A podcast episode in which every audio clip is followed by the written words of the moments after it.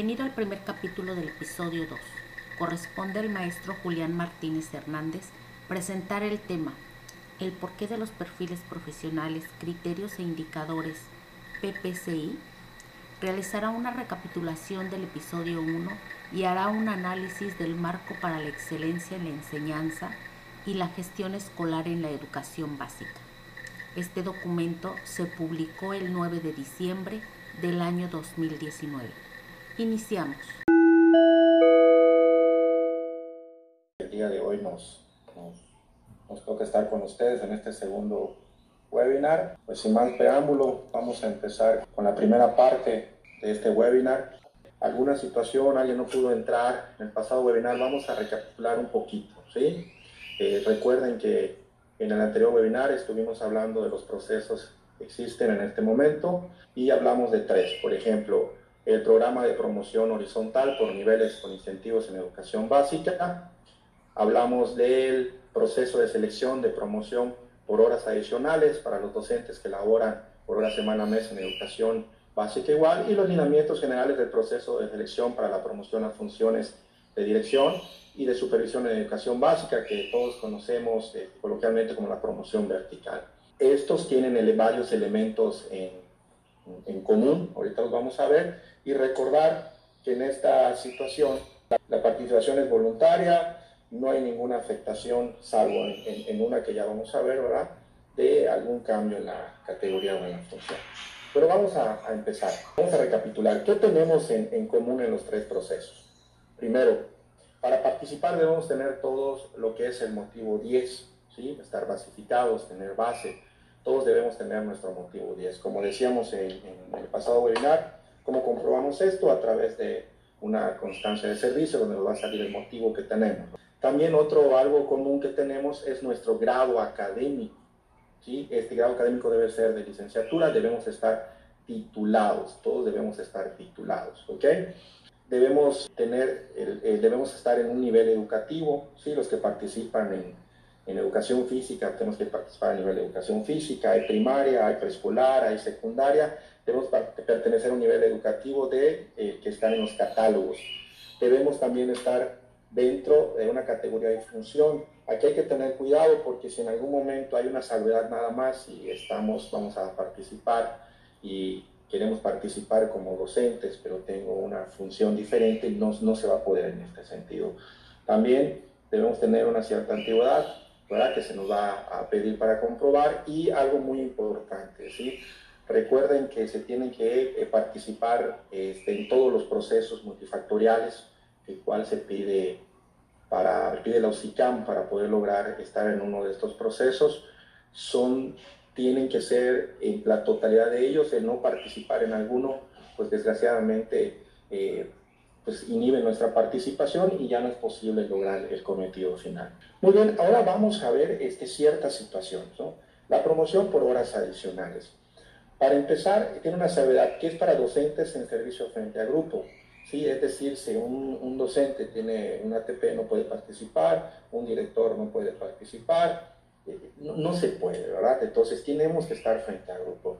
En el caso de nosotros de educación física, tiene que tener esas categorías que son básicamente, eh, algunas de ellas son docente, profesor normalista de educación física, Todas estas son para docentes frente al grupo de educación física. Una actividad mínima de dos años ininterrumpidos en la función, en el nivel y servicio educativo que participamos. Aquí hay que tener mucho cuidado. Nos preguntaban, es que si yo tengo una licencia, si tengo una comisión, tienen que ser ininterrumpidos. ¿Cómo lo comprobamos? ¿Cómo sabemos nuestra antigüedad? Como decíamos anteriormente, con una constancia de servicio se nos va a decir. Importante, contar con menos horas del máximo permitido. Es decir, si yo tengo, por ejemplo, para educación física 42 horas, que es el máximo, lógicamente no puedo participar. ¿sí?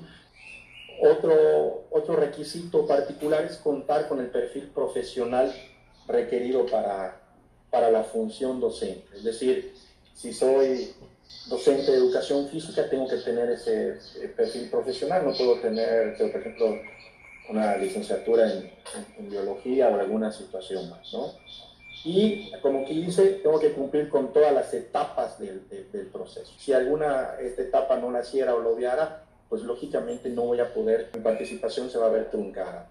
hay unas reglas de compatibilidad que vamos a hacer unas, unas observaciones. Hasta 42 horas semanales, si las actividades o funciones son frente a grupo, en diversa plaza, en una o varios planteles, escuelas o centros de trabajo.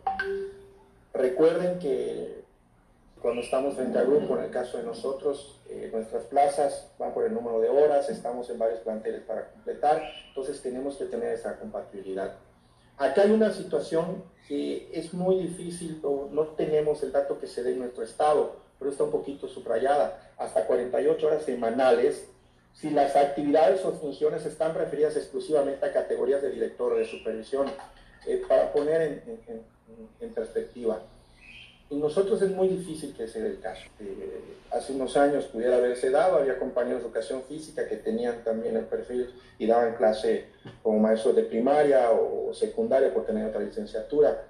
Aquí se refiere a que, por ejemplo, bueno, si un maestro de primaria es director y sabemos que la plaza de jornada tiene equivalencia a 22 horas y tiene una secundaria donde da clases por otra licenciatura, tiene que ser compatible las horas. No, no, si pudiera acceder a más, es decir, el máximo tiene, por un decir, el maestro son 42, tiene 40 le van a dar 4, pues tampoco se va a poder. Entonces hay que tener esta situación. Repito, en nosotros, en nuestro caso, en Quintana Roo, no, hasta ahorita no se va a dar esa situación porque no lo tenemos. Y abajo todavía nos amplía más, hasta 42 horas, si se combina con una plaza o más de docente con plaza directiva. ¿sí? No, no podemos eh, pasar ese, ese, tope de 42 horas en, en esta situación. El siguiente proceso, eh, la promoción vertical. Aquí, si se dan cuenta, hay unas diferencias. Para empezar, eh, los años de servicio ininterrumpido. Recuerden que en el caso de educación física, en nuestro nivel inmediato inferior, donde tenemos que estar, ¿verdad? Es maestro frente a grupo, es un docente frente a grupo, y de ahí nos vamos para supervisor. Entonces, debemos estar con cinco años de servicio ininterrumpido. Si fuera otro nivel, en el caso de primaria, pues tiene que tener cuatro años de servicio ininterrumpido para poder seguir al siguiente. Y recuerden que ellos tienen sus direcciones, tienen direcciones, también en secundaria y demás. Y aquí lo complementamos, tener la categoría inmediata inferior a la que aspira a promoverse, tanto el nivel servicio emotivo. Volvemos a repetir, si quiero ser director de, de primaria, pues primero tendré que estar en nivel inmediato inferior, que en este caso sería docente, o donde existan las, las subdirecciones. ¿no? Participar en la promoción vertical con una sola categoría y en un solo centro de trabajo. Si yo tengo dos plazas, primero tengo que participar, este, voy a participar en una para poder ir, a la siguiente, es decir, no puedo presentar en una plaza para director y en otra para supervisor. Tengo que seguir la cadena, como va, y seguir los eslabones. Y tengo que desempeñar la función que corresponde a mi categoría. ¿sí? O sea, si soy, estoy como maestro de docente frente a grupo, pues tengo que estar, como decimos anteriormente, en esa función. No puedo estar derivado con la situación de, de, otra comisión. Solo hay una excepción, como habíamos dicho antes, derivado de los procesos eh, del anterior sistema para la carrera docente, hay compañeros que tienen la función eh, de manera temporal como ATPs, ellos sí pueden participar en ese proceso, lo vimos, lo se vio de manera más general con el maestro Díaz que, que nos dio el tema en el anterior webinar. Y para el proceso el programa de promoción horizontal. Aquí si vemos la antigüedad se ve reducida, solo necesitamos dos años de servicio ininterrumpido en nuestra categoría, nivel y función. Aquí ya nos pide eh, perdón, eh, obviamos algo en el anterior en la vertical y aquí hacemos la comparación en la vertical para ir para supervisor, en el caso nuestro son 25 horas, pero para la horizontal en este momento como vemos son 12 horas mínimo para poder participar. Y de nuevo poder prestar servicio en una categoría y función que corresponda algo que también es inherente a los tres. Esta vez ya se contemplan sanciones. Si nosotros eh, hacemos una situación que no está contemplada, ya sea tratamos de comprar una función o una promoción, eh, se comprueba, podemos tener una sanción y de hecho establecen las sanciones.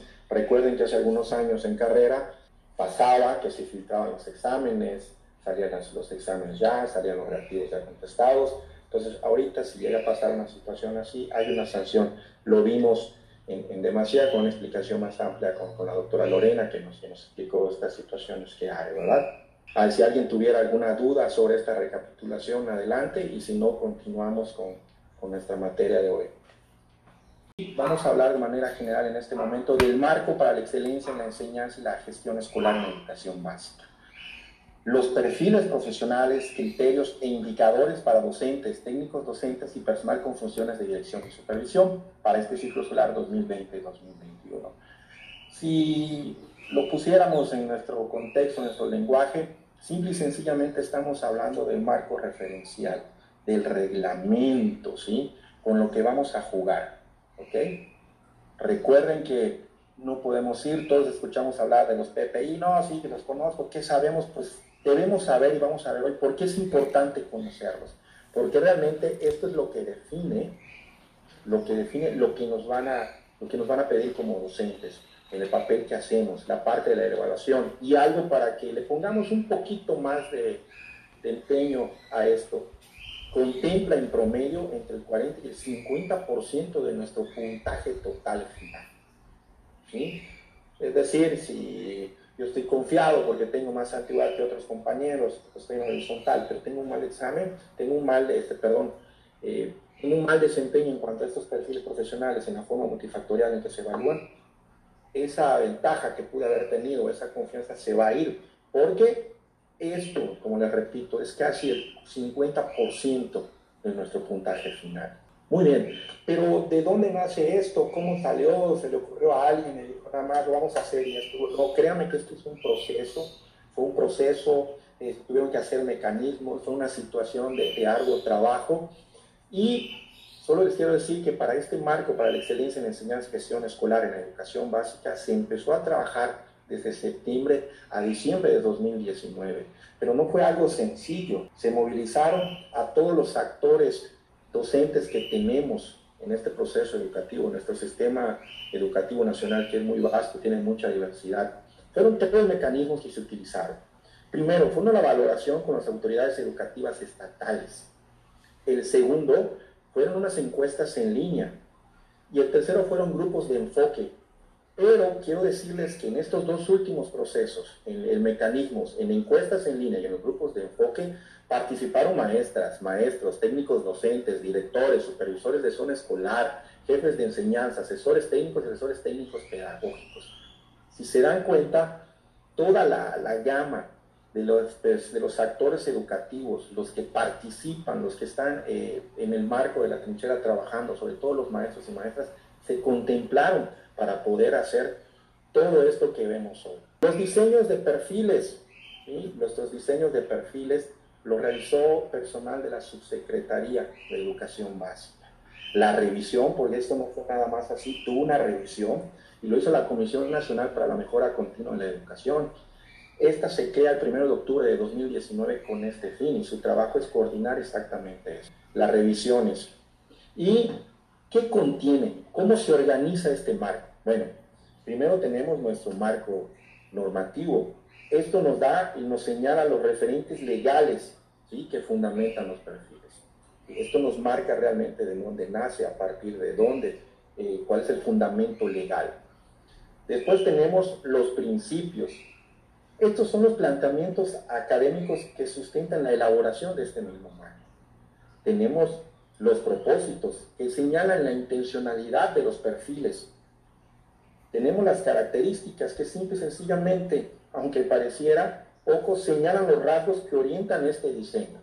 Y por último, están definidos los, los perfiles de docente y de técnico docente, el perfil directivo y el perfil que debe tener eh, las personas que quieren tener o cubrir la supervisión escolar. Muy bien, dentro de este marco para la excelencia en la enseñanza y la gestión escolar en la educación básica.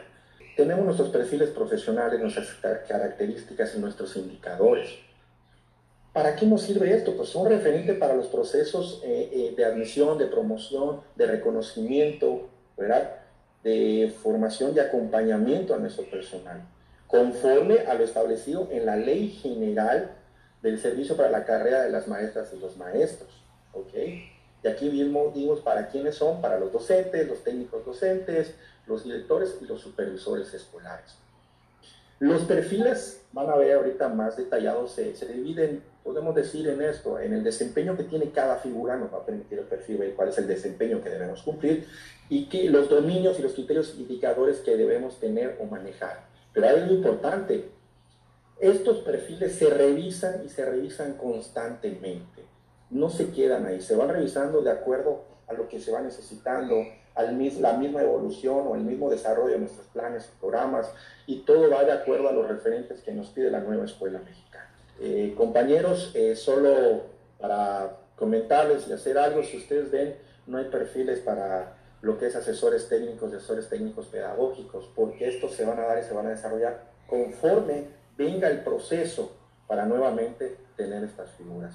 Adelante nuestros compañeros, en especial la doctora Lorena, el maestro Didier, ya nos van a encaminar y realmente a mostrar de manera general todo lo que a continuación estuvimos viendo de una forma muy, muy general, ¿no? o sea, lo que son los perfiles que contienen los perfiles.